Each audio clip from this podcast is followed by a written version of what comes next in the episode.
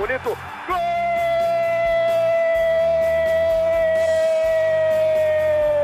Uma grande jogada de Renato pela direita. Partiu Luan, dominou o lance, é bom, o lance é bom, o lance é bom, o lance é bom. Olha o gol, olha o gol, olha o gol. Golaço do Grêmio. Para Everton, chegou, fez a finta, outra boa jogada, cruzamento. Olha a chance, olha o gol, olha o gol, olha o gol, olha o gol, olha o gol. Gol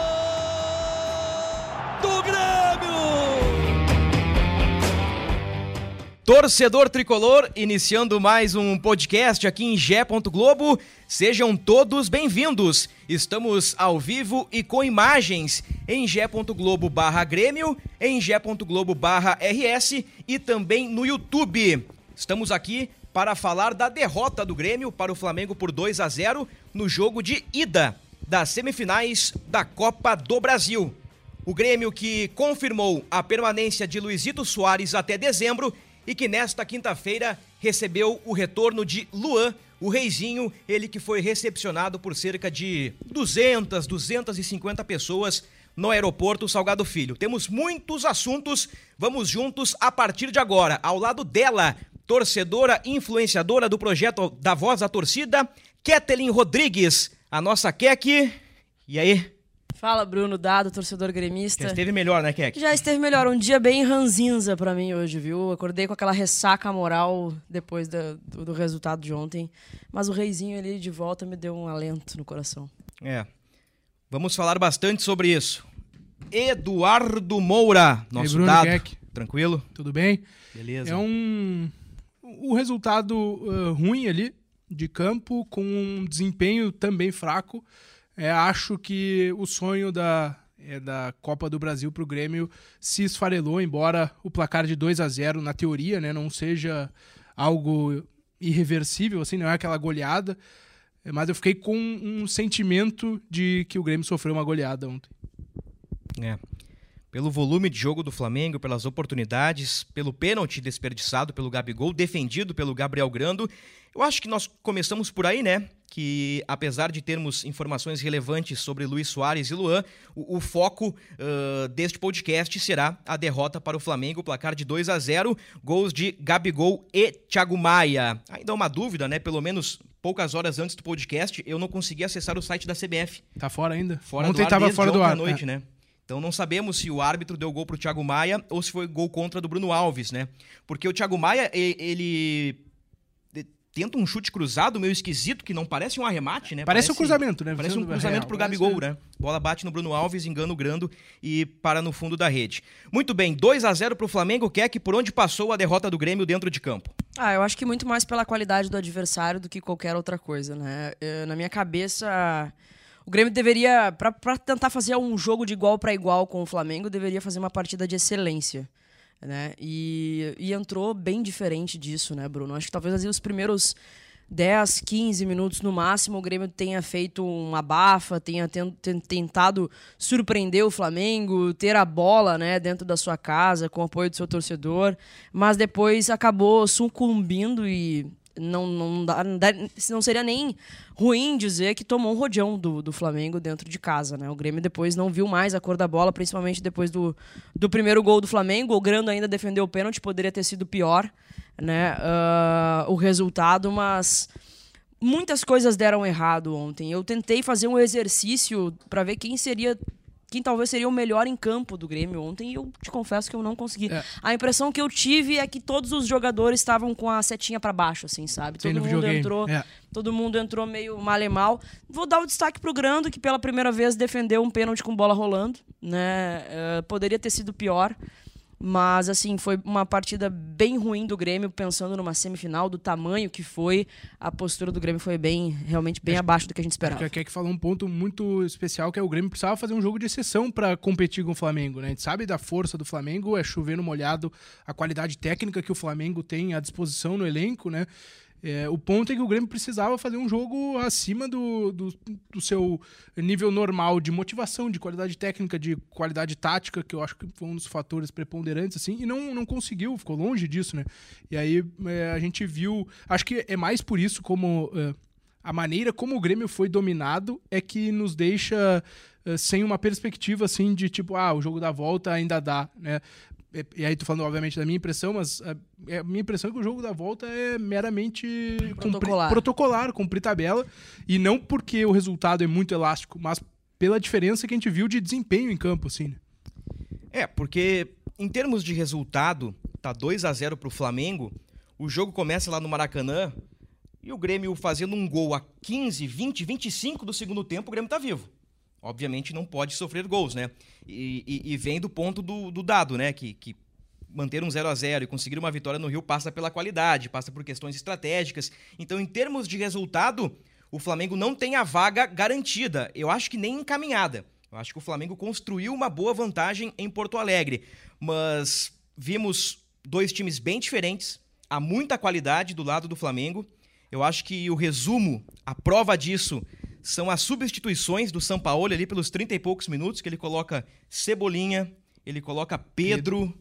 ele coloca outros jogadores. O Alan, o Alan também que é recém-contratado agora. O Luiz Araújo. O Varela, Luiz Araújo e o Renato contra-ataca com Zinho e Ferreira. Ferreira ainda no primeiro tempo. Então, na questão da qualidade, o, o Flamengo conseguiu se, uh, sobressair né, em relação ao Grêmio, mas também acho que o, o Grêmio vacilou muito na marcação. O Grêmio foi muito vacilante na marcação.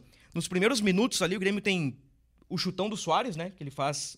Quase faz o gol ah, uma hora ele fez. vai fazer, né? Uma hora ele vai é, fazer porque ele, tá, entrar, ele é. tá tentando há bastante tempo já, ele né? tentou contra a Bahia, Botafogo é. e agora contra o Flamengo. Exato. Já foram três tentativas. Teve a chance do Vilha Sante. O Grêmio começa o jogo, o jogo um pouco que... melhor essa aqui não dá. Essa aí na arquibancada eu pensei, cara, esse tipo de gol não dá para perder. A gente teve um exemplo gigantesco lá no, no jogo do Maracanã, que o Grêmio perdeu inúmeros gols, acabou tomando 3 a 0 E lá o Grêmio ainda jogou bem. Aí quando mesmo quando tem desempenho, ainda toma 3 a 0 né?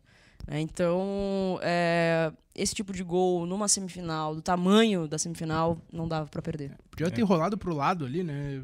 Pra mim, é essa impressão assim que eu fiquei. Claro que o cara tá de frente pro gol, roubou a bola, o Vila Sante, mas rola pro lado, tem acho que era o Cristaldo e o Soares eh, do lado ali, que se rola com o gol aberto, né? É, é o lance que não que é decisivo assim nesses jogos eliminatórios e depois dos 20 minutos, digamos assim, do primeiro tempo, não teve mais uh, nada do que a gente possa ali colocar jogo, do Grêmio, né? né? Pro Grêmio acabou o jogo ali. O que, o que, que eu tava tentando dizer na, no sentido da marcação? Durante 70 minutos, o Flamengo dominou o Grêmio. A gente pode adjetivar, aí fica mais pro lado do torcedor, né? É, Rodião, chocolate, mas houve um domínio claro do Flamengo sobre o Grêmio a partir do minuto 20. Antes, o Grêmio teve um ímpeto, fator arena, o Grêmio forçou o Flamengo a cometer erros, o lance do Vilhaçante, o Grêmio força a marcação e o goleiro dá uma entregada e o Vilhaçante perde o gol. Mas mesmo assim, naquele melhor momento do Grêmio, o Flamengo tinha muitos espaços. O Bruno Henrique finaliza uma bola aos quatro, o, o Thiago Maia dominava com tranquilidade, o Arrascaeta trabalhou com tranquilidade. Eu acho que faltou um pouquinho de não sei se competitividade é a palavra certa. Eu acho que sim. Faltou morder mais o Flamengo. O Arrascaeta, o Gabigol saindo da área, o Bruno Henrique na ponta, o Thiago Maia por dentro, eles tiveram muita liberdade. O Grêmio facilitou pro Flamengo. Eu acho também. No final do jogo a gente tentou fazer uma análise sobre isso e, e faltou. O Grêmio não foi competitivo para essa semifinal. Não entrou competitivo. Fez ali um salseiro nos primeiros 10 minutos, mas depois acabou sucumbindo pela qualidade do Flamengo. Acho que o meio-campo foi muito mal ontem. Né? O Vidia Sante estava voltando aí, né? Depois de. Ele estava sentindo na, na semana uhum, passada, sentiu a perna esquerda. muscular, né? Foi um pouquinho abaixo. O Cristaldo também foi muito abaixo do que do, do normal. E o Carbajo, para mim, a gente já vem falando aqui alguns podcasts, eu, eu, não vi nada do Carbajo ainda. Talvez ele só seja titular porque o PP ainda tá na, voltando. E talvez a gente tenha o PP pro jogo da volta. Então, o meio-campo, o, o, principal setor do time, ele não funcionou ontem. O coração do time não funcionou ontem, né? E acho que isso fez com que o Flamengo tivesse mais espaço também. E acho que aí taticamente o ponto que o Flamengo povoou ali o setor, né, com jogadores que não, por exemplo, lateral esquerdo, Felipe Luiz, que né, a gente sabe que é um cracaço de bola, deriva do lado, vai como um volante, um meia, né? O Gabigol circulando, voltando justamente para tirar a referência do trio de, eh, de, de, zaga do Grêmio e circulando por ali onde está o Arrascaeta, onde está o Bruno Henrique também. Então, acho que faltou também do Grêmio ter essa leitura tática e o próprio Britello, o Cristaldo, eles voltarem também povoar o setor ali. Ficou muito sozinho o meio-campo, é, seja o Carvalho, o Vila Sante, a, a dupla apenas, é, para um setor que o Flamengo povoou e, e ganhou ali. O Wesley mesmo, né? é, circulou por, por ali mesmo na lateral direita, né? O lance ele, ele começa roubando a bola, o lance do gol ali pela, pela intermediária do, eh, do Flamengo, né? Quase no meio campo. Então é um é um setor ali vital, como vocês falaram, e acho que faltou o Grêmio povoar isso, entender o jogo ali, entender o que estava acontecendo até taticamente mesmo. É, eu acho que em termos de estratégia, que é o que estamos comentando aqui no momento, faltou para o Renato aplicar um contraveneno para o Flamengo. O, gol do Wesley, ele rouba a bola ali na linha que divide o campo, puxa para o meio e ele traz com liberdade, né? Ele atravessa o campo na diagonal em liberdade, abre para o Bruno Henrique que cruza para o Gabigol. O segundo gol do Flamengo, já com um homem a mais em campo, né? É uma bola que vem do zagueiro, que passa na primeira linha do Grêmio e o Arrascaíta pega, vira e ele tá contra os zagueiros do Grêmio já. E, tem, e chegam dois ou três jogadores do Flamengo ali, papapum, Thiago Maia livre na cara do gol, numa bela assistência do Arrascaeta. Então passa por aí também, né? Qualidade, liberdade para os homens de criação do Flamengo e também um time que está melhor preparado, né? time que está acostumado com competições de mata-mata, está acostumado com finais de Copa do Brasil, de Libertadores, a ganhar competições de pontos corridos. E eu não falo aqui de instituição, não falo de clube. É, porque senão eu já ia brigar contigo não, aqui. Não, porque o Grêmio a instituição Clube Grêmio, ele é copeiro, não à toa, é pentacampeão da Copa do Brasil e três vezes campeão da América e campeão do mundo lá em 83. Mas hoje o time do Grêmio não tem essa casca. O time do Grêmio está em, forma em formação. Falamos várias vezes aqui, né, que é um time que vem da Série B, ganha o Gauchão, ganha a Recopa, contrata o Soares, contrata Cristaldo, contrata Carbajo, contrata PP, vice-líder do Brasileirão.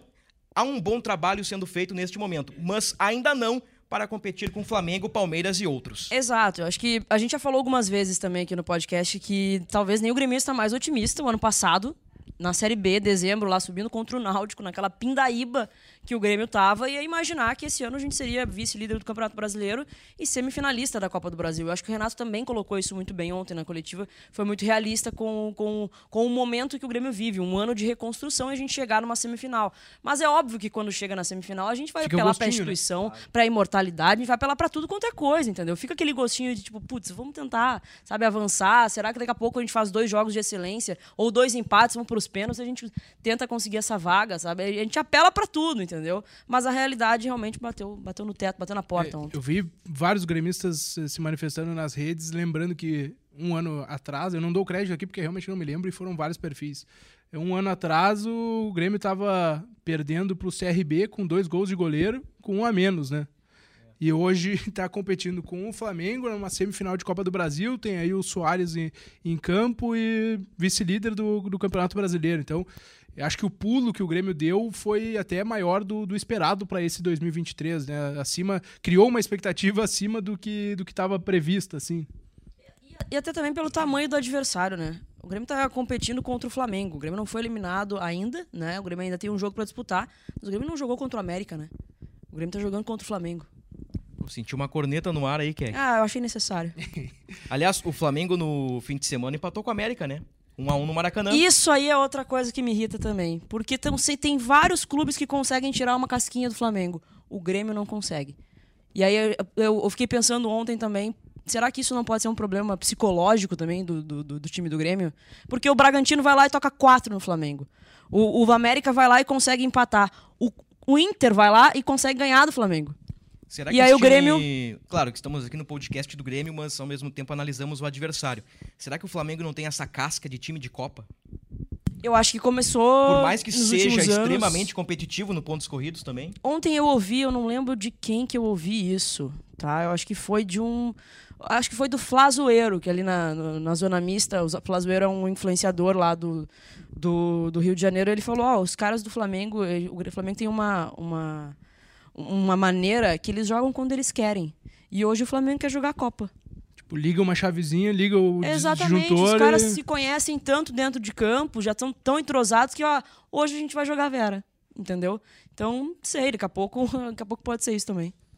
O, o retrospecto do Grêmio é muito ruim contra o Flamengo. Né? Sobra, acho que uma vitória em 14 dos últimos jogos agora, né?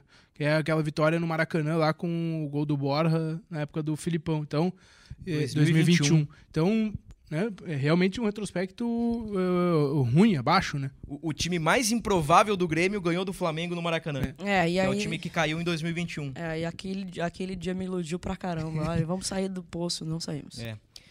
Bom, temos aí alguns assuntos quentes em relação ao jogo. Clássico Grenal, voltamos no tempo. Vitória por 3 a 1 na Arena. Kahneman é expulso. Renato, após o jogo, disse: ele tem crédito, tá perdoado. Dá para perdoar o Kahneman por ontem? Eu fico muito passional nesse, nesse assunto. Talvez se eu tivesse tratando de uma forma profissional, eu ia chegar no Kahneman no vestiário. Ai, Kahneman, tá nos prejudicando mais uma vez. Entendeu? Porque é muito surreal. Acho que o Kahneman deve ter que, se eu não me engano, 20 cartões amarelos já na temporada. Uhum. Ele é o, é o recordista. De, uh, ontem, o espião estatístico do GE deu a matéria. Desde que ele está no futebol brasileiro, né, em meio de 2016 que ele chegou, ele é o recordista de cartões uh, recebidos. É. 117 cartões desde 2016. 117 contra 110 de Felipe Melo. É, imagina. E nessa temporada acho que já são 20 cartões. E olha quantos jogos ele já ficou de fora por isso. O Kahneman, cara, para mim ele tem que estar em campo sempre. Esse tipo de coisa nos prejudica. Óbvio que tem crédito. É óbvio, eu como torcedora vou. Tá, mas é o Kahneman, tá, mas é o jeito é, dele jogar. A colocação mas prejudica o time. É, racionalmente prejudica, né? Mas se é o Bruno Vini que não ah, tem história que, né? Ah, né, no sim, Grêmio sim. que seria expulso assim, seria diferente a maneira como lidar. Claro, o cara tem claro. a história que tem, é, é, é referente. Acho que ontem o, é, eram dois lances completamente evitáveis, assim, né? Uh, talvez até mais o primeiro ali. Eh, eu concordei com os dois amarelos. Tá? Acho que talvez o primeiro lance ali que ele não, ele não precisava parar o Gabigol, porque a jogada derivou para o outro lado, assim, né? Mesmo que o Gabigol fosse fazer a infiltração para dentro da área do Grêmio e tal. Então, acho ali que era dava para evitar essa, essa expulsão. O juiz não deu falta naquele lance, né? Não deu, a bola seguiu, o lance seguiu. Por que, que ele tomou o cartão amarelo então? Pela reclamação do Gabigol? Na interpretação da arbitragem, no caso, o Kahneman fez uma falta para amarelo. E deu, a... houve vantagem. E como o Flamengo ficou com a bola, ele deu vantagem. Depois o jogo parou, ele deu o cartão pro Kahneman. Eu só não vou bater na tecla aqui porque eu não lembro se o Flamengo teve a bola depois. Mas, assim, um lance que ele não dá falta. Aí o Gabigol vai lá, ó, enchendo o saco do Klaus. O Klaus vai lá e dá cartão pro Kahneman. Gabigol é muito chato. Ah, né? pô, pelo amor de Deus, só a torcida do Flamengo gosta do Gabigol, é né? Verdade. E tem que, tem que gostar é mesmo, verdade. porque o cara realmente é, é diferenciado. Ele é ídolo lá. Mas, assim, o Klaus deu o primeiro cartão por conta do Gabigol. Isso foi, para mim, ó, claríssimo. Claríssimo. Por que, que não deu a falta? Foi na entrada da área, uma falta perigosa ainda. Se tivesse sido falta para cartão, Pô, dá falta, entrada da área falta. Para mim, o primeiro cartão foi injusto. O segundo, beleza, mas o primeiro cartão, ninguém vai me convencer que, é. que foi justo. Nessa discussão aí, eu fecho com o dado. Acho que os dois cartões foram bem aplicados e. O que. Kahneman, uma rotação acima do que precisava naqueles lances, né? É, eu, isso que eu ia dizer. O que talvez tenha acontecido no, no Kahneman é, o, é que ele viu é, que o Klaus não deu o amarelo pro Everton Ribeiro naquele lance no Vila Sante e achou que poderia talvez dar uma elevada no tom assim, porque se aquele era o critério, né? Para mim, um lance que não tem disputa de bola, o Everton Ribeiro dá uma chegada. É um totó, tudo bem, mas é, é forte, assim, no Vila Sante. De repente o Kahneman pensou: ah, o critério vai ser vai ser esse não e aí foi dar um carrinho por trás né pegou não foi um carrinho tão forte assim mas pegou por trás no Everton Ribeiro e para amarelo né agora inegavelmente né o fator Kahneman também pesa né na hora de um amarelinho como claro, tem histórico, né? Tem um histórico, né? Não, o Felipe o próprio Melo, Gabigol pesa também. É. Num bolo, numa confusão, o cara, o para-raio do cartão amarelo é o Felipe Melo. No caso do Grêmio é o Kahneman. Não, e eu tava na arquibancada ontem pensando, o Kahneman não pode tomar cartão amarelo de jeito nenhum. Toma tava, dois e é expulso. É, já tava pendurado. Tava Boa, valeu, Kahneman. outro jogo. Outro lance polêmico uh, de arbitragem, eu vi alguns gremistas reclamando, é um suposto segundo cartão para o Wesley que não foi aplicado. O Renato chega a, reclamar isso é. na coletiva também, né? É, o Wesley toma um cartão amarelo, eu não entendi muito bem na hora por quê, mas ele foi amarelado, levou o terceiro dele, não joga no Maracanã. E minutos depois ele escorrega, ele perde o tempo da bola e dá uma atropelada justamente no Kahneman. É. E, o- e o Klaus leva na boa e não aplica o segundo amarelo. Eu É, acho que eu- aí há margem para reclamação. Eu também reclamaria nesse lance. É, é- é complicado falar de arbitragem, não passou pela arbitragem. Não, passou É, pela arbitragem, isso é fato, tá? Mas que eu achei que o, o Klaus ontem é, distribuiu o amarelo pro Grêmio e deu uma poupada no Flamengo, sim, o Ferreira tomou um amarelo de graça também. De graça. Não deu pra entender o porquê. Achei que foi um pouquinho tendencioso nisso, nesse, nesse aspecto, mas obviamente não passou pela arbitragem. Fechamos então que o Flamengo vence por 2 a 0 na Arena e poderia ter sido mais. Primeiro por qualidade, né? Que é um argumento óbvio, e porque o Grêmio não soube aplicar um contraveneno para a movimentação dos melhores jogadores do Flamengo. E, e por fatos, né? pensando só aqui de cabeça, o pênalti perdido pelo Gabigol e o... Já seria um 0 a 3 E o Pedro teve um lance bem no finalzinho, que ele tá quase na pequena área, assim, cruzado, ele bate mal, mas era um, também uma chance clara de gol pro Flamengo. Só que eu me lembro aqui, tem e mais no lance, eu segundo acho. tempo, Não, acho o- que o Grêmio deu um chute que deu assim. Aquele do uh, Ferreira, né? é. Que de fora Do da área. aos ali. 20 minutos. O resto, assim. Então, né, só duas chances claras de gol do Flamengo. Teve, acho que mais até outros lances de perigo, talvez não tão claros assim. Mas então é né, por, por questão de, de, de bola mesmo, assim, de que o Flamengo poderia ter, ter, ter eh, feito mais. Né? Estamos aqui no podcast do Grêmio, eu sou Bruno Ravazoli, aqui Eduardo Moura, repórter de GE. Globo, aqui Kathleen Rodrigues, a nossa Keck do projeto A Voz da Torcida. Estamos analisando a vitória do Flamengo sobre o Grêmio aqui em Porto Alegre pelo placar de 2 a 0, gols de Gabigol e Thiago Maia. Foi o maior público do ano na Arena. 52.932 torcedores. Melhor público na Arena, superando a final do Gauchão contra o Caxias, que deu 51 e uns quebrados e é o oitavo maior público da história da Casa Gremista, inaugurada em 2012. Os maiores públicos são contra Atlético Mineiro, final da Copa do Brasil de 2016, 55.337, Lanús, final da Libertadores de 17, 55.188, e o Barcelona de Guayaquil também pela Libertadores de 2017, 54.128. Um grande público para o- uma derrota na arena. Agora, placar já dissemos que é reversível, né? Analisando friamente só o placar, o 2 a 0 Faz um gol lá, tá vivo no jogo, né? Não tem gol qualificado. Então, o Grêmio, eh, em termos de resultado, é possível. Mas pelo que vimos em campo, pelo que conhecemos do Renato, pelo pós-jogo do Renato, admitindo que vai ser bastante difícil reverter o cenário, pelas peças que tem o Flamengo, pela vice-liderança no Campeonato Brasileiro, juntando todos os elementos, Keck, qual o teu nível de. Não, digo de confiança, né? Porque eu imagino que, que confiança não é a palavra certa, mas o teu nível de expectativa, talvez, com o jogo da volta. Baixo, bem baixo, vou te dizer, tá? Ficou difícil depois do placar de ontem. A gente tem três semanas aí até a próxima partida. Acho que vai depender muito da vida do, do, do próprio Flamengo, né? Na Libertadores e o Campeonato Brasileiro, enfim. Ah, vai depender da janela de reforços, que fecha dia 2 e a torcida está bem apreensiva em relação a isso. Vai depender da volta de alguns eh, jogadores também. De repente, até lá o PP já possa ah, estar atuando de novo, né? E ele faz bastante diferença ali no meio-campo. Mas para mim é, é bem claro. Para o Grêmio conseguir eh, avançar na, na final, o Grêmio tem que fazer uma partida de excelência e o Flamengo tem que ter um dia que é no, eh, tem dia que é noite. Sabe? Aquele dia que nada dá certo pro Flamengo e o Grêmio tem que ser perfeito. Aí a gente tem uma possibilidade de avançar. O Grêmio pode confiar no salto alto do Flamengo. Ou talvez um- uma classificação pra, na, na Libertadores que ocorra, de repente, muda de vídeo foco, uma arrancada no brasileiro, né?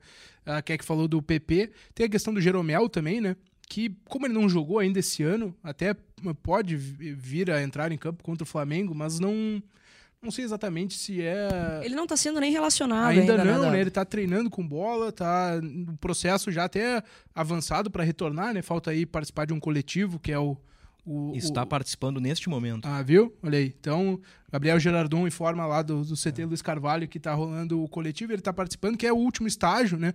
É, mas ainda assim não jogou em sete meses, né? Para entrar num, num jogo desse, desse tamanho é, é, é complicado. Vale um pouco também pro PP, que tá quase, acho que três, dois, três meses fora, né? O PP, se não me engano, é desde o jogo do Fortaleza, É né? isso. Que ele volta Ele volta com o Cruzeiro, joga, Cruzeiro. aí pega, o- começa o Fortaleza e aí aí sai de sente novo, de novo. Com, com problema muscular. Rapidinho aqui, só um, um breaking news aqui. O, o, Gabriel Girardon nos abastece ao vivo, direto do CT Luiz Carvalho, com o time do Grêmio no coletivo para reservas. Breno, Fábio, Jeromel, Gustavo Martins e Cuiabano. Ronald, Mila, Natan, Iturbe, Ferreira e André Henrique. É o time oh, reserva do que, Grêmio. Pode ser que o Jeromel seja relacionado para o jogo contra o Goiás, Goiás, então, né? E é, a gente sabe que é um ano de retorno, mas para brigar é pouco, né? Esse, essas, essas opções aí para o Renato, né? Até agora, a Keck citou a janela, né? até agora só eu, foi o Iturbe contratado, agora o Luan, que a gente já falou aqui, vamos falar mais, mas já falamos aqui que talvez não seja. É um jogador a mais no elenco, mas não pode ser considerado um reforço, né? Então falta aí para o Grêmio um reserva para o Soares, falta talvez um jogador de meio campo aí para também participar mais, entrar mais com, com o jogo em andamento, né? Eu ia colocar aqui que o Grêmio tem três jogos, né, Bruno, até a volta. É, acabei de ver aqui, né? três jogos. Goiás, o... Vasco e Fluminense. Então, são, é a sequência que talvez o Grêmio, por exemplo, ah, embala, volta a jogar bem, faz três jogos ótimos, assim, melhora um pouco a confiança, talvez, né?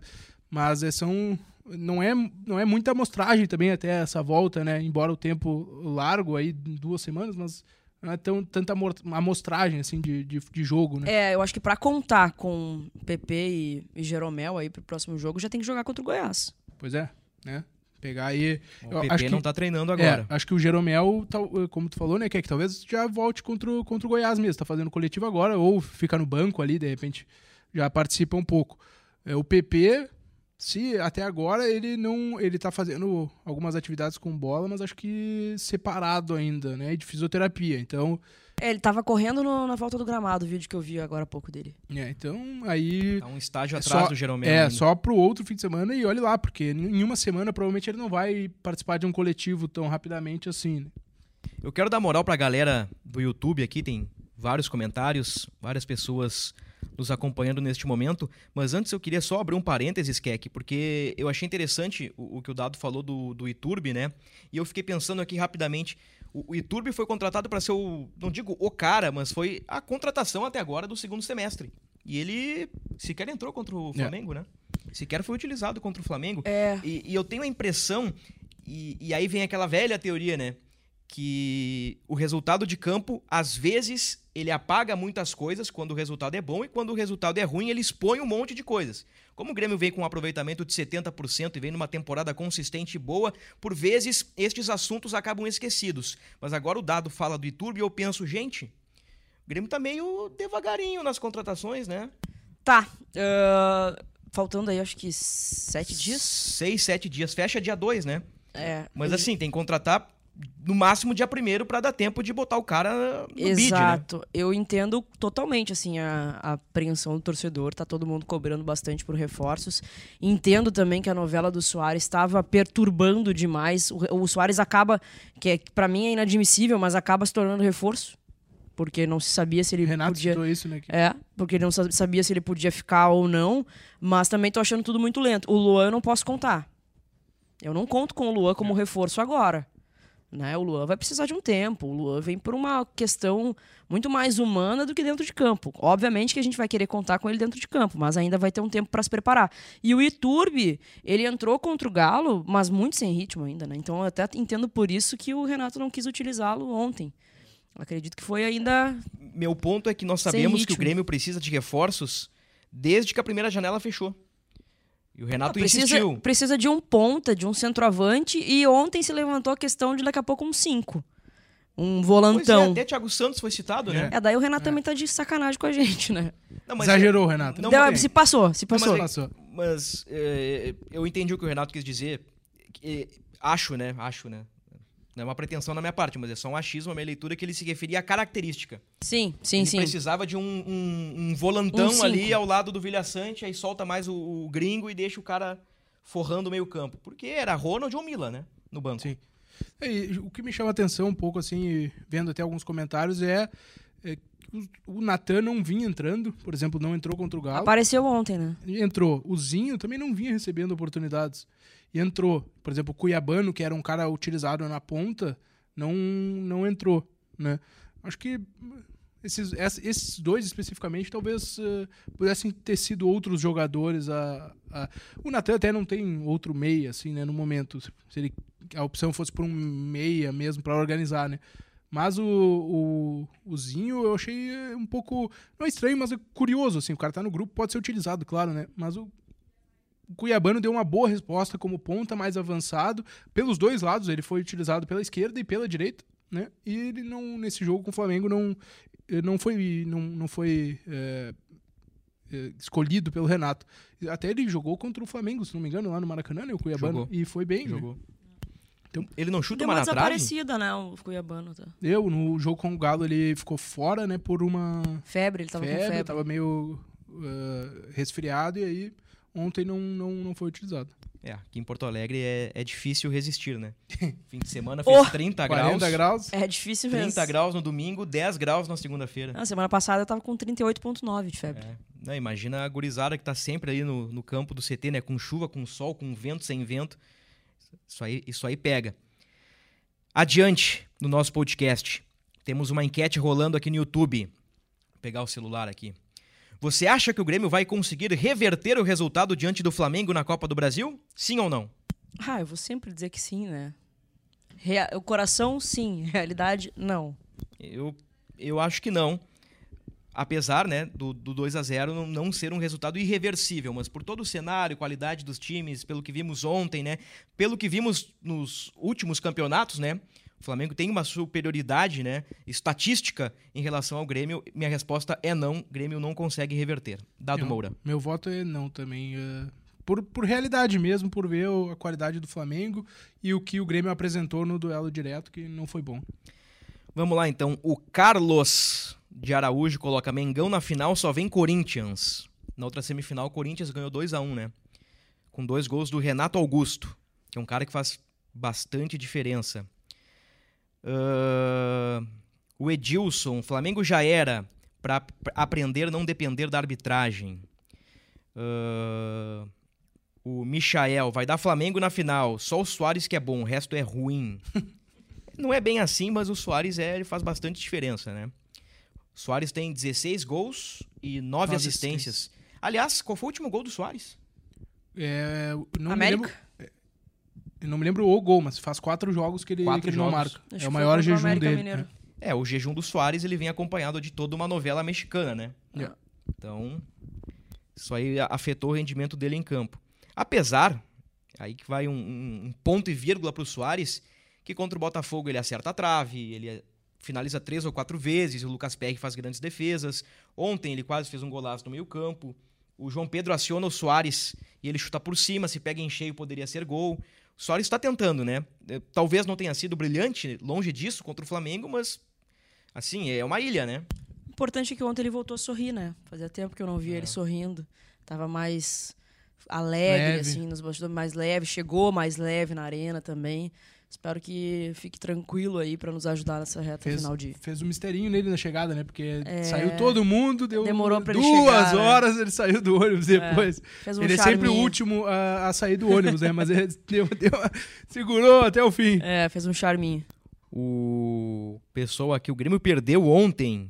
Alguém sabe se o Grêmio ganhou ontem? Risadas pessoal, o que eu acho legal dessas interatividades é que o pessoal briga, eles brigam entre eles, né? É, eles, o chat é maravilhoso. Eles não brigam. Esquece, é, esquece a gente, vai, é, Eles não estão brigando com a gente, estão brigando entre eles ali, né? Isso, isso que eu acho muito engraçado. O Cruzeiro já tá voltando, Libertadores e Copa do Brasil, cara, lá de BH. Tem essa rivalidade, né? Grêmio e, e Cruzeiro, os reis de Copas, né? Uh, impossível algum time no Brasil parar o Flamengo. A diferença é gigantesca e vai ficar ainda pior. Participação da Marlene. A Keila, ninguém tira essa Copa do Brasil do Mengão, pode vir qualquer um, ninguém vai tirar, já é nossa.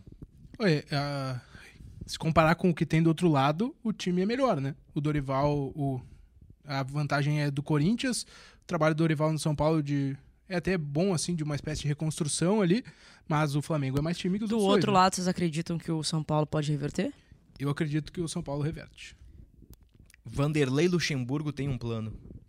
Que o Corinthians será finalista da Libertadores. Da Libertadores.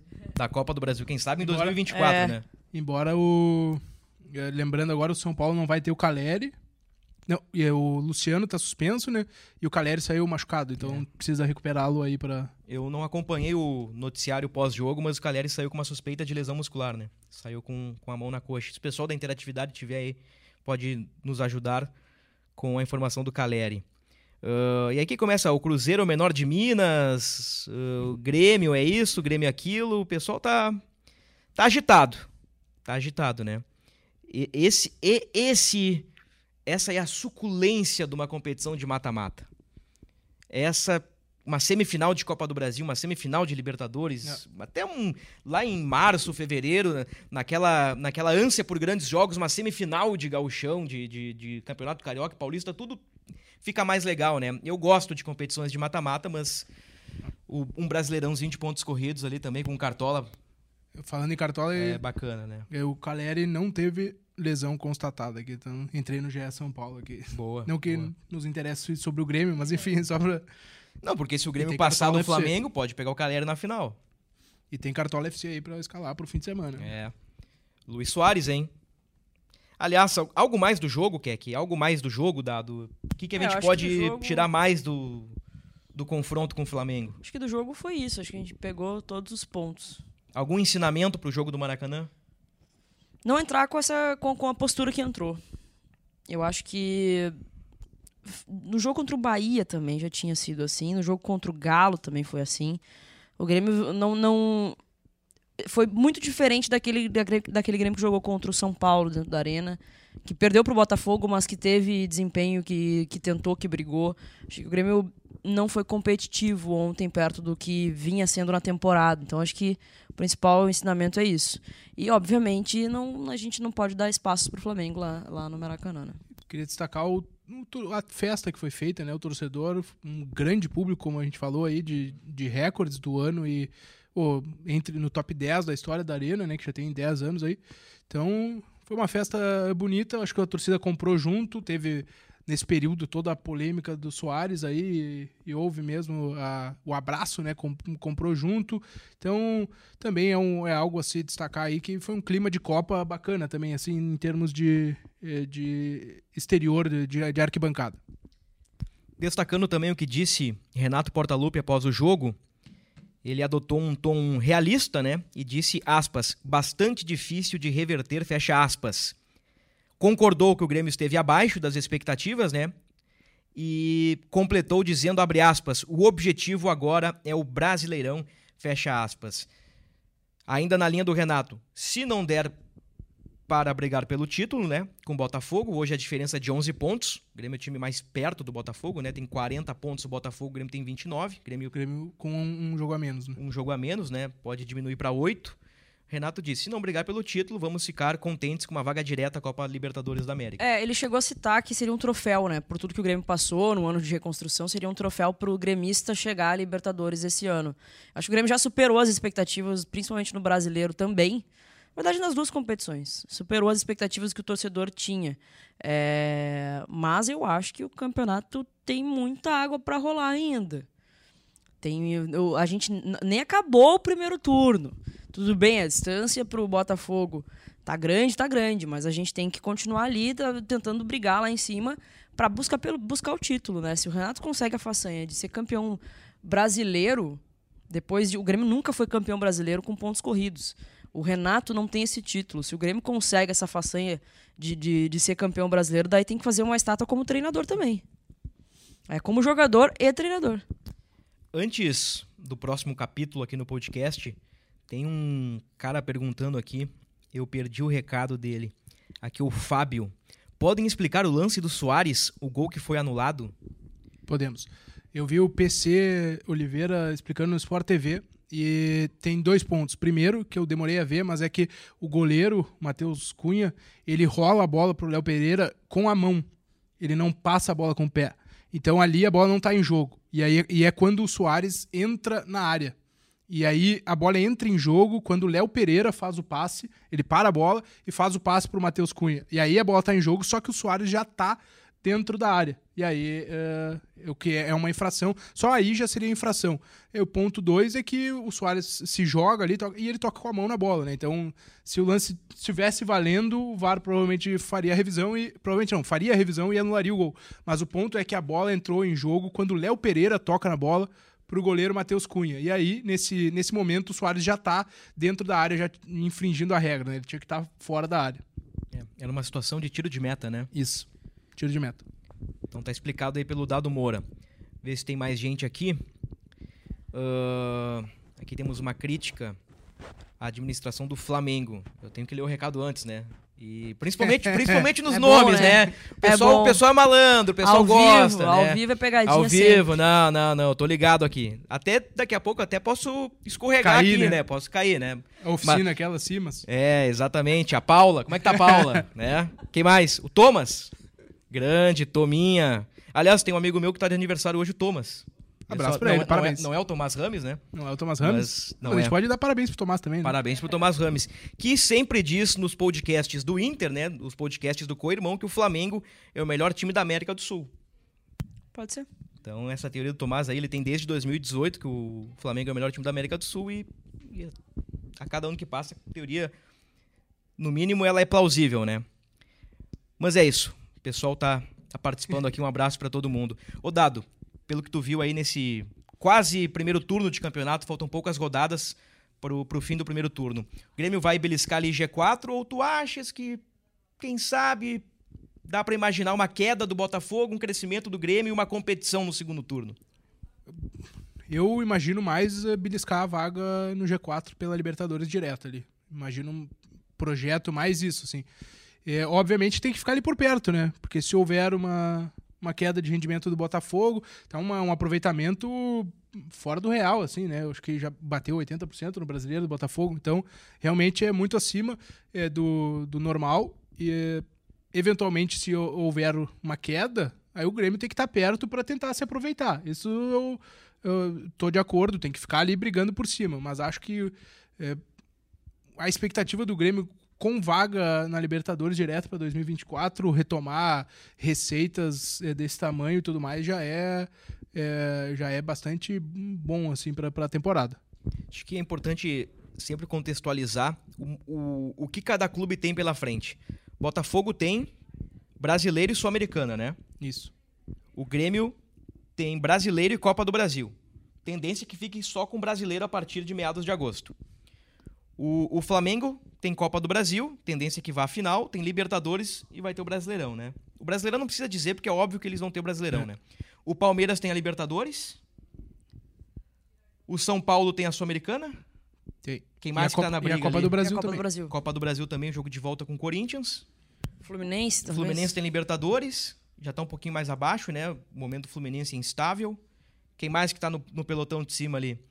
Bom, Fortaleza, Bragantino, não sei se esses times têm força. O próprio Inter também não sei se tem força para dar uma guinada e competir.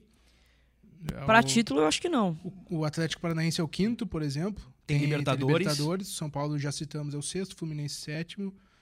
Então... então, assim, ó, ali por meados de agosto, talvez desse pelotão da frente, talvez o Grêmio seja o único com uma competição. E consegue uma arrancada, consegue foco, o foco, foco né? total. Vamos lá. Posso pegar o exemplo do Inter ano passado? O Inter, quando cai da Sul-Americana, fica com uma competição, embala 10, 11, 12 jogos sem derrota e vice-campeão. Ah, até o Inter de 2020. O Inter de 2020. O Edenilson, 41 anos. É, o, com o Cudê depois Abel. O Inter que cai da Copa um do Brasil. grupo extremamente modesto. O ano passado também, é. um grupo extremamente modesto e conseguiu brigar. Então esses fatores, eles, eles fazem diferença, né? Sem falar que a turma lá de baixo vai começar a, a ficar cada vez mais desesperada e os jogos, uh, teoricamente, se tornam mais difíceis, né? Mais competitivos. Então o, o, teremos um segundo turno bem interessante. eu, eu eu coloco um ponto de interrogação nessa campanha do Botafogo, que eu acho que ela tende a cair um pouquinho, né? Eu, eu, me refiro ao percentual, que é muito alto, é de quanto? 83%. 83% é muito difícil, né? Ficar com esse percentual até o fim. O Palmeiras eu acho que é uma incógnita. Não sei se o Palmeiras vai reagir. Eu gostei muito dos memes do, do avião. Não tem reforço, mas tem avião. O... Eu vi um meme muito bom hoje, abrindo um parênteses dentro do podcast do Grêmio, que é o São Paulo com o Rames, o Santos com o Jean Lucas, o Corinthians com o Rojas e o, o Rojas, Lucas Veríssimo e o Palmeiras com o avião. Então eu também tenho dúvidas. Pô, e o Abel é Palmeiras, bom. hein? É o Palmeiras. Imagina o que, que sobra pra gente aqui que tá subindo, né? Um déficit de 80 milhões aí. Em um trimestre. Complicado, né? É, então, respondendo a pergunta que eu fiz pra ti, o Grêmio vai brigar por G4. Acho que o Grêmio briga por G4 com possibilidade de dar uma incomodadinha, quem sabe. Só colocando, o Grêmio já tá quatro pontos acima é, do sexto do sétimo ali, né? O sexto São Paulo, o sétimo Fluminense. Então, em termos de fazendo a projeção de G6, é quatro pontos acima, já com um jogo a menos, né? É, eu gosto de, de falar sobre rodadas. Quatro pontos, o Grêmio tem uma rodada de gordura. É, E um pode, pode chegar a, a sete ainda, né? É. O Grêmio enfrenta o Corinthians no, no jogo é, atrasado. Não respondeu a pergunta, né, Keck? Não, eu acho que eu, eu acho que o Grêmio briga pelo título até o final. ahn, mas eu ficaria já bem contente com uma vaga de Libertadores, tendo em vista o que a gente passou nesses últimos dois anos. Acho que tá de ótimo tamanho, né? 2021 muito ruim, 2022 também ruim, apesar do acesso, né? Ah, nós concordamos em um dos podcasts do ano passado que o time de 2022 formado para a Série B era um dos piores, talvez o pior time do século 21, né? E o Grêmio consegue se reconstruir, ganhar títulos, ah, mantém a hegemonia em clássicos, né? Isso é também é um, é um fator importante aqui no Rio Grande do Sul e está entre os quatro da Copa do Brasil.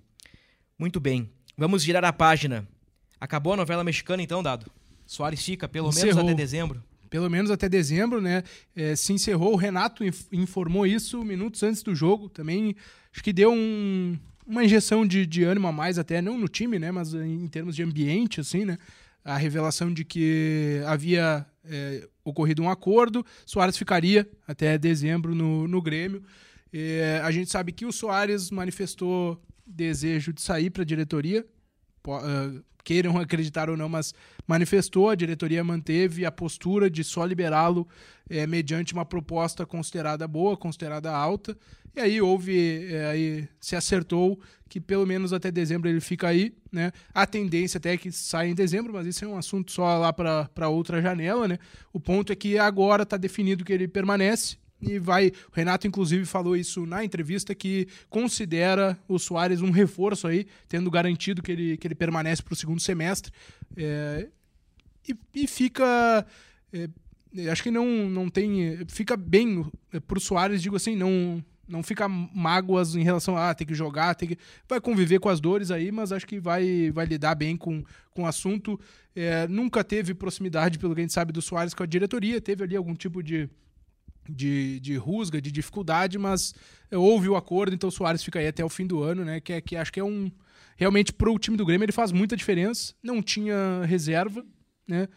É, ia ter pouquíssimo tempo para contratar um cara que, se ele saísse, né, para substituí-lo com a qualidade que ele tem. Então foi um negócio pro Grêmio que é, que é bom, né? Ter o, o cara do nível do Soares é, é, no time. É, a gente sabe que o Alexis Sanches, né, o, o chileno, era considerado aí a opção caso o, o Soares realmente é, saísse do clube. Então fica o, o Grêmio com o Soares até dezembro.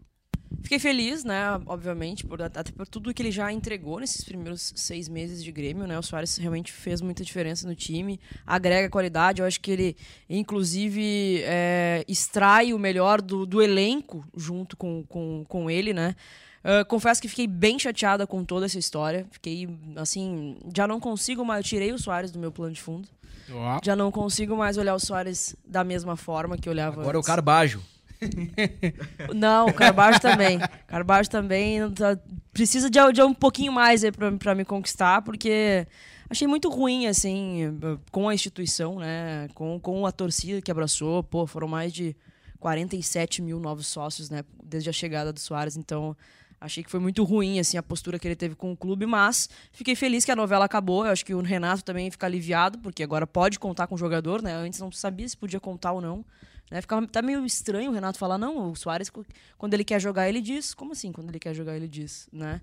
E aí, como torcedor, eu fiquei bem, bem chateada. Mas daqui a pouco o Soares fazendo um golzinho aqui, um golzinho ali, já quem ama perdoa, né? Já começa a me conquistar de novo. Mas hoje eu tô com uma pulguinha atrás do ele em relação a ele. Mas, obviamente, cara, que bom, que bom mesmo, porque seria muito difícil, talvez impossível, né? A gente tá falando do, maior, do, do quarto maior artilheiro em atividade do, do mundo.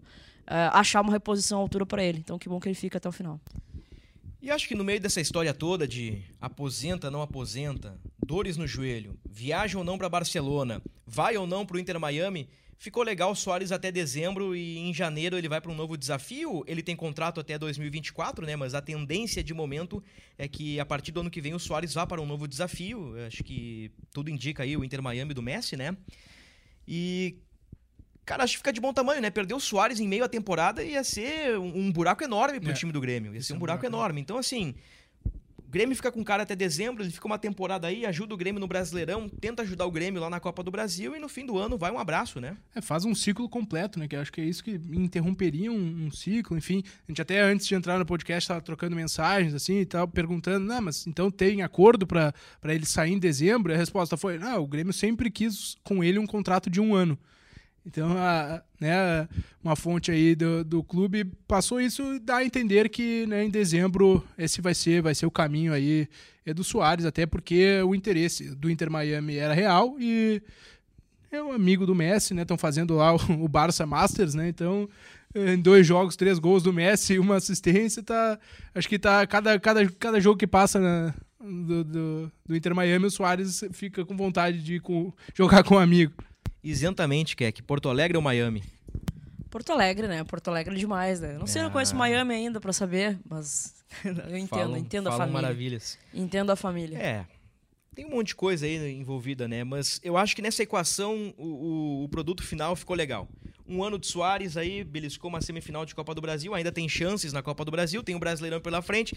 Ele tem 16 gols, 9 assistências, é o melhor jogador do Grêmio no ano, disparadamente, é o melhor jogador do Grêmio no ano. Depois colocamos ali Vilhaçante, Bitelo, Bitelo e Vilhaçante. Cara, do caramba ter o Soares em Porto É, Alegre. exatamente. É um privilégio, né? Um privilégio, um privilégio. Acho que o único senão, obviamente tem eh, muitos problemas, mas é que eh, consumiu muito tempo do Grêmio essa novela. Né? Pô, desgastou demais. né? Desgasta, eh, tem que trabalhar pra isso, tem que reunir, tem que. A gente sabe que teve diversos encontros nos bastidores, então isso consome tempo do Grêmio.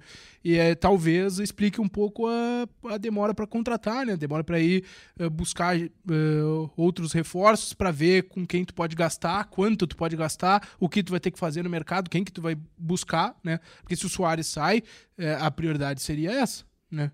E não, não saiu, obviamente, tu tem que buscar outras Acho que peças, ainda tem que então- buscar esse não, centroavante, tem, tem né? que buscar, Porque- mas, eh, sabe, a- a- acho que o nível do centroavante que tu vai ter que buscar tem que ser. eh, muda, né? assim, Isso, com certeza. né? Então, eh, acho que isso consumiu muito do Grêmio e aí acho que esse é um problema, assim. O Grêmio poderia ter resolvido talvez um pouco sua vida na janela antes. É que pegar o jogo do Flamengo pra comparar é difícil, né? Porque aí eu começo a pensar que o Grêmio precisava de mais um zagueiro, mais um volante, mais um centroavante, mais um ponta. Mas aí volta o contexto. É importante analisar o contexto, né? O Grêmio vem da segunda divisão, passa por uma crise financeira, trouxe o Soares, trouxe o melhor jogador do campeonato argentino, o melhor jogador do campeonato uruguaio e tudo aquilo que a gente já falou dos objetivos alcançados na temporada, né? Então, eh, eu pelo menos dou essa de barato pro Grêmio. Mas esse assunto Soares desgastou os bastidores e o Grêmio foi um pouco lento nessa janela do meio do ano. Tanto que só trouxe o Iturbe até agora, né? E faltando seis dias pra fechar a janela, não sabemos se tem Ponto. algo engatilhado. O, o Renato prometeu reforço, É, né? e acho que em termos de desejo, de sonho, tinha que ter contratado pra esse jogo, né? Claro, claro Né? sem dúvida.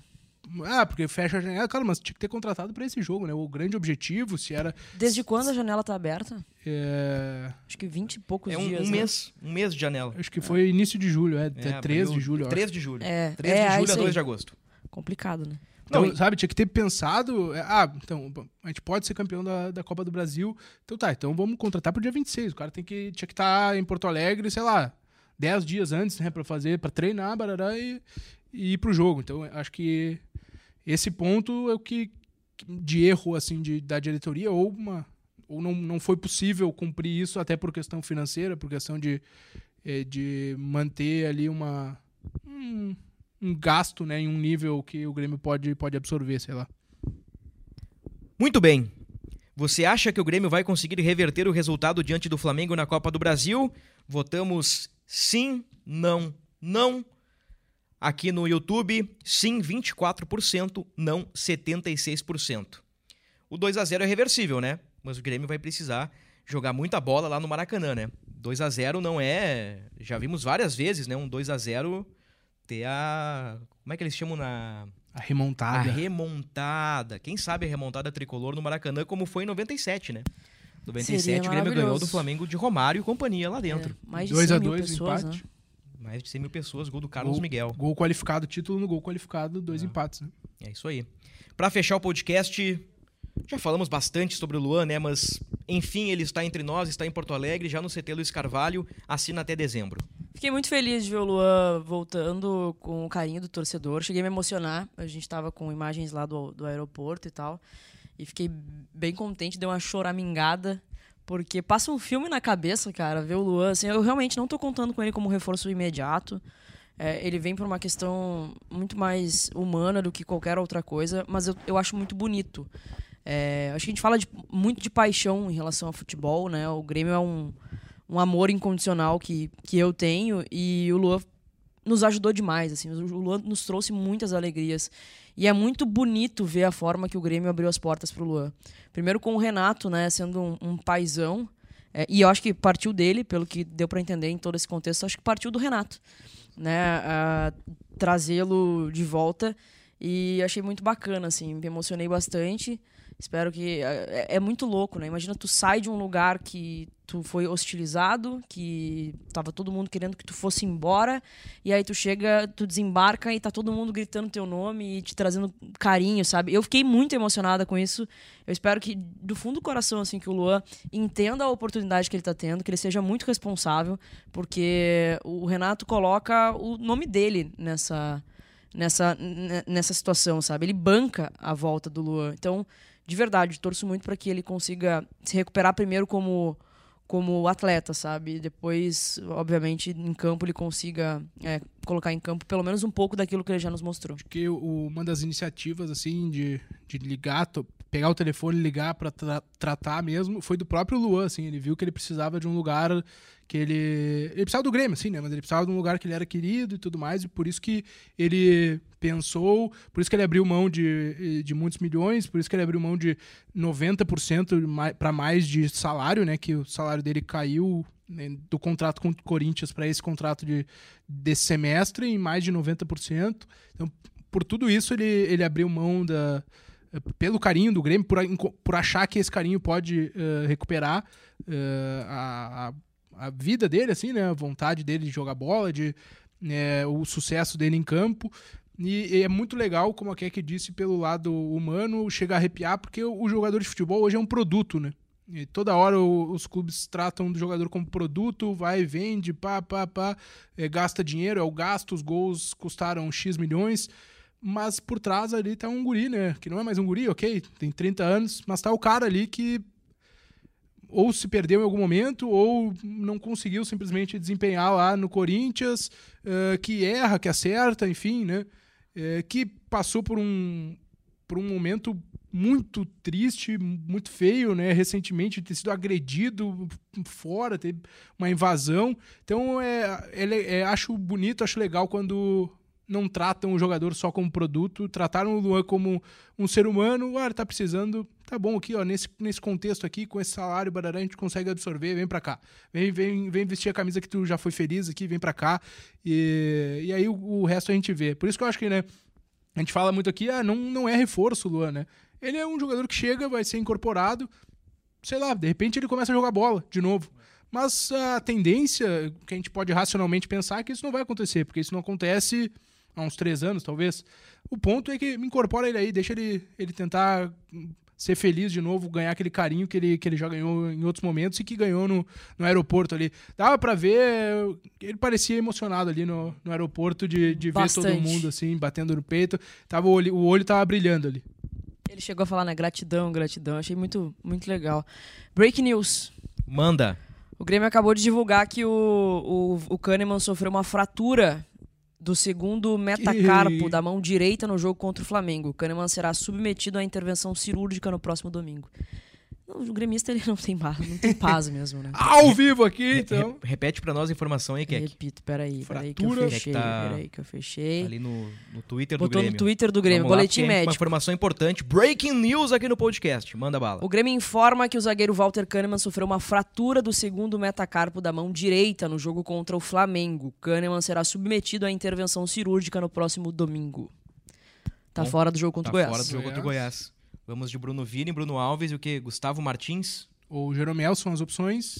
E se e o, ou Mudar uma o linha de quatro, né? mudar o esquema, pode ser a, a dupla de Brunos aí. Pode É, ser, ontem então. ele acabou mudando o esquema no meio da partida, né? No primeiro tempo ainda. Né? 44 do primeiro tempo. Colocando o Ferreira. Vamos lá então, vida que segue. Quer aqui teu palpite pra Grêmio e Goiás, domingo 6 e meia na Serrinha, 17ª rodada do Brasileirão. 2x1 Grêmio. 2x1 Grêmio, Dado Moura. 1x0 Grêmio. 1x0 Grêmio. Ah, acho que 1x0 Grêmio é um bom palpite. Então, como eu sou, Ah. eu sou bailarino, vai ser 4x2 pro. Grêmio. Eu gosto de placar bailarino. Então tá, vamos fechar aqui, contemplando essa galera maravilhosa que segue brigando entre. segue brigando na caixa de comentários. Mas vai lá. Segue o líder, Bruno Santana. O Alexandre Carvalho escreve fogo. Só segue o líder. Meu líder. Ah, o Gabriel, tiro de meta não pode ser tocado para o lado. Pode sim. A regra mudou recentemente, né? Não precisa mais o tiro de meta sair da área. É, pode estar em jogo. é, a partir disso, pode estar em jogo. A bola, a partir do toque, ela tá em jogo dentro da área mesmo. O que não pode é com a mão, só isso. É, exatamente. O, a Daiane botou dois gols do Luan, creio eu que no Maracanã, né? Imagina que loucura. Bom, aí o torcedor do É Grêmio vai à roteiro de loucura, né? filme. Ah, o José Guilherme, vamos Flamengo rumo ao título. O Kleber Paiva, um abraço pra ti. O Thiago Prata fala do Vasco. O outro, o outro cara que fala do Vasco, fala do Vasco, fala do Vasco. Fala o que do Vasco, meu amigo? Que isso, cara. Mas é verdade, falar o que do Vasco? Um abraço Tá pro, pro difícil, Vasco. tá difícil a situação do Vasco. né? Aliás- Nove pontos. Eu sou 92, né? Sou 1992. Vasco de 2000, 2001, né? Que belo time de futebol. Que belo time de futebol. Tenho o maior respeito pelo Vasco da Gama, mas sinceramente vou dizer o que sobre o Vasco no podcast do Grêmio, né? Mas é isso. Dona Kek, É isso, Bruno. É isso, Dado. Tamo junto, abraço. tamo junto. Abraço, torcedor junto. gremista. Amarga derrota ontem, mas seguimos, seguimos. Tem jogo importante já no domingo. tem algo a acrescentar sobre o Vasco aí pra, pra nossa audiência aí que tá ansiosa pelo noticioso vascaíno? O Vasco, espero ganhar dele na, sem ser na- nessa, nessa rodada na próxima. É. Só Vasco isso. lanterna, mas eu né? gosto do, do Vasco, viu? É, Eu saí da, da tabela aqui. perdão. Infelizmente, eu acho que o. Vasco já, já foi de raça pra cima, né? Tu acha que o Vasco já ah, foi? eu acho que já foi. Tem que fazer um turno de Botafogo no segundo pra, pra se livrar.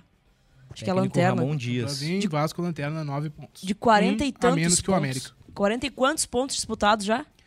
15 jogos o Vasco fez, 45 pontos. 45 tem 9 Tem nove. pontos. É, realmente, acho que já foi. Aproveitamento 20%. É. Falamos do Vasco, amigo.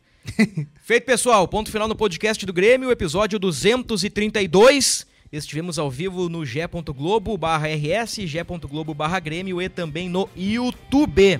Ponto final, até a próxima. Tchau! Abraço.